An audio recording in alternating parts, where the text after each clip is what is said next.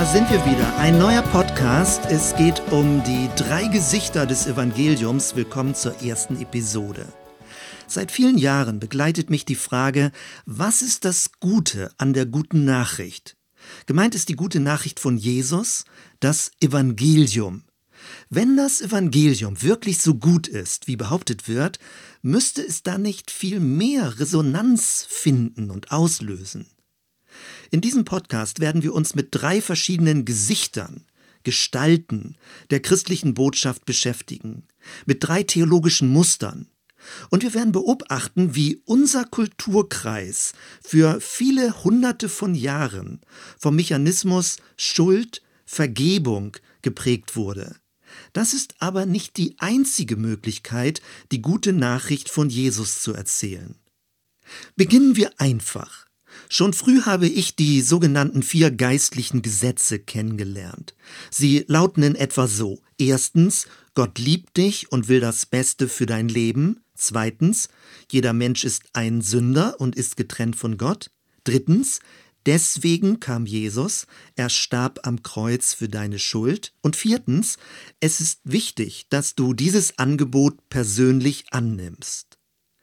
Später habe ich Theologie studiert. Man beginnt dann zentrale Begriffe tiefer zu reflektieren. Was bedeutet Gottes Liebe, die Sünde des Menschen, der Tod am Kreuz und Vergebung? Worin zeigt sich die Erlösung? Wenn man Theologie studiert, hat das Vor- und Nachteile. Der Vorteil ist, man bekommt mehr Hintergrundwissen. Jüdische Wurzeln des Christentums, kulturelle Gegebenheiten im Neuen Testament, griechische Philosophie und Kirchengeschichte. Der Nachteil ist, man bekommt mehr Hintergrundwissen. Man beginnt Dinge kritisch zu hinterfragen, hört vom Missbrauch der Religion durch Mächtige, von mutwilligen Verzerrungen heiliger Texte, von religiöser Manipulation, zwanghafter Frömmigkeit und moralischer Gesetzlichkeit. Der Philosoph Friedrich Nietzsche war ein scharfsinniger Kritiker eines fassadenhaften Christentums. Er schrieb in Also sprach Zarathustra den bekannten Spruch, Zitat, Bessere Lieder müssten sie mir singen, dass ich an ihren Erlöser glauben lerne. Erlöster müssten mir seine Jünger aussehen. Zitat Ende. Und da ist sie wieder die Frage, was ist das Gute an der guten Nachricht. Wenn sich das Evangelium nicht als befreiend, aufbauend, inspirierend, also als erlösend erweist, ist es dann überhaupt ein Evangelium, eine gute Nachricht? Oder ist es nur christliche Rechtgläubigkeit oder hohle Tradition? Ist Religion eine Art von Kompensation? Sind Gottesbilder raffinierte Konstruktionen der menschlichen Seele, um sich aus der Verantwortung zu stehlen? Ist Glaube eine Art von Selbstentmündigung? Und wie steht es mit der verkrümmenden Kraft von Religiosität? Werden durch Religion Bedrückte noch gebeugter, zwanghafte noch verbissener und Überzeugte noch verbohrter? All das sind keine neuen Fragen. Externe Kritiker haben sie immer wieder vorgebracht. Ich halte das für berechtigt. Offenbar ist die gute Nachricht nicht automatisch gut, sondern kann verzerrt, missbraucht und verdunkelt werden. Setzen wir mit unseren Überlegungen von einer anderen Seite an. Ich werde ein bisschen ausholen. Wir reden von einer guten Nachricht. Damit es aber überhaupt zu einer Nachricht kommt, braucht es, vereinfacht gesagt, drei Dinge. Erstens einen Sender, zweitens einen Empfänger und drittens einen Übertragungsweg. Auf die äh, christliche Botschaft bezogen sind Gott der Sender und die Menschen die Empfänger. Gehen wir das kurz mal durch. Erstens, der Sender. Nach christlicher Überzeugung sucht Gott Kontakt zu den Menschen. Das heißt, er tritt aus dem Verborgenen heraus und offenbart sich. Die unüberbietbare Offenbarung Gottes ist in Jesus von Nazareth, dem Christus, zu finden. Nun begegnet uns aber folgendes Problem. Jesus ist nicht mehr leibhaftig, also körperlich auf der Erde. Kurz vor seiner Himmelfahrt hat er den Auftrag der Verkündigung auf die Urapostel übertragen. Aber auch zu denen gibt es keinen direkten Kontakt mehr. Wir haben nur noch deren verschriftlichte Zeugenberichte in den biblischen Texten, inspiriert durch den Heiligen Geist. Daraus folgt, die gute Nachricht erreicht uns immer nur indirekt durch geschichtliche, kulturelle, sprachliche und persönlichkeitstypische Gegebenheiten. Sie erreicht uns auf dreierlei Weise in den biblischen Berichten, in der weltweiten kirchlichen Überlieferungstradition und im Wirken des Christusgeistes. Zweitens der Empfänger. Damit eine Botschaft ankommen kann, muss sie in Hör- oder Sichtweite sein. Und sie muss verstanden werden können. Verstehbar wird sie aber nur, wenn die Botschaft in der Sprache des Empfängers vermittelt wird. Ansonsten hört der Empfänger bloß eine Ansammlung von Geräuschen, aber keine Nachricht. Möglicherweise erreicht ihn ein religiöses Rauschen aus frommen Vokabeln und fremden Ritualen. So kann der Empfänger die Botschaft aber nicht entschlüsseln. Anders ist es, wenn der Empfänger sehr genau versteht, was gemeint ist, es aber nicht hören will, dann möchte er sich nicht sagen lassen. Wenn beim Empfänger also die gute Nachricht nicht ankommt, kann es zweierlei Gründe haben. Entweder will er sie nicht verstehen oder er kann sie nicht verstehen. Wobei sich dann gleich die Frage anschließt, wenn es sich wirklich um eine gute Nachricht handelt, warum sollte er sie nicht verstehen wollen? Drittens der Übertragungsweg. Wie eben schon ausgeführt, erreicht uns die gute Nachricht auf einem dreifachen Weg. Erstens durch die apostolischen Berichte, zweitens durch die kirchliche Tradition und drittens durch das innere Zeugnis des Heiligen Geistes. Das führt uns zur Rolle der christlichen Gemeinschaft. Sie überlieferte die biblischen Schriften und sie ist auch der Raum für das Reden des Geistes.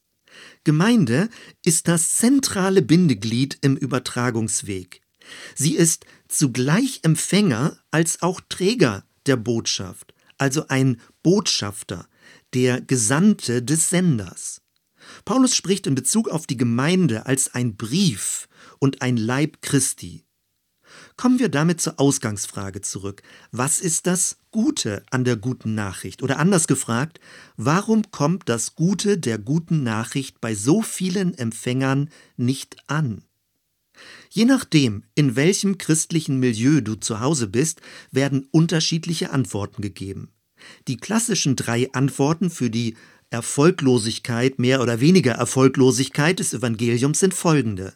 Erstens, die Empfänger wollen nichts hören, sagt man. Ihr Herz sei verstockt oder verblendet. Sie wollen bewusst gottlos leben und sich nicht an die biblischen Gebote halten.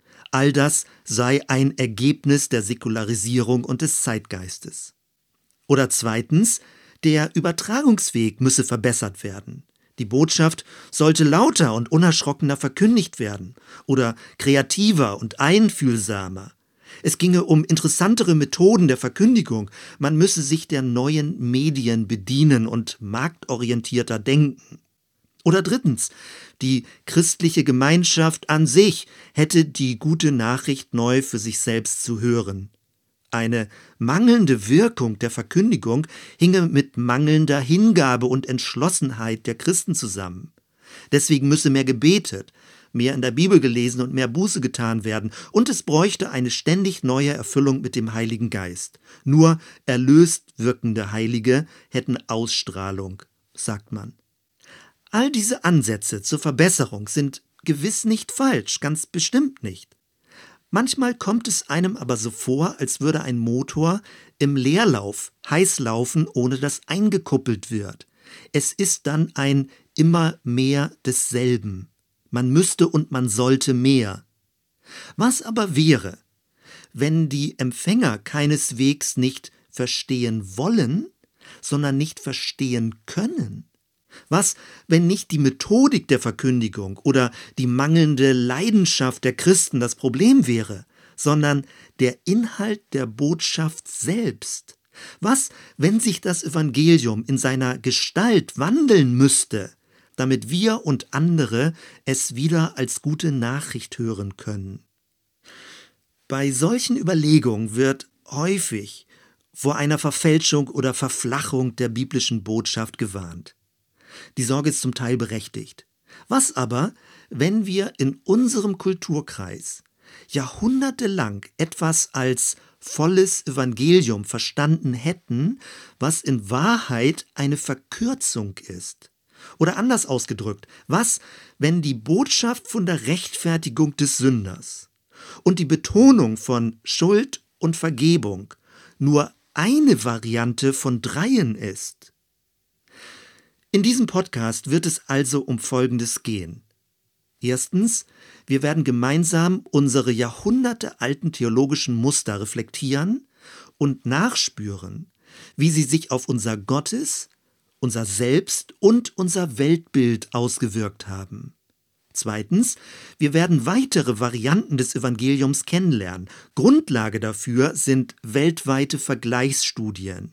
Dabei wird erkennbar, wie die eine Botschaft von Jesus inhaltlich moduliert, um in unterschiedlichen Kulturen Resonanz auszulösen. Und drittens, all das kann dazu führen, hoffentlich, dass du selbst einen neuen Zugang zur leuchtenden und befreienden Kraft des Evangeliums bekommst. Wäre doch schön. Möglicherweise gehörst du zu den Menschen, die nicht über das Schuldvergebung-Muster erreicht werden können. Umso wichtiger sind andere Zugänge. Soweit erstmal. Wir hören uns bei der nächsten Episode. Bis dann.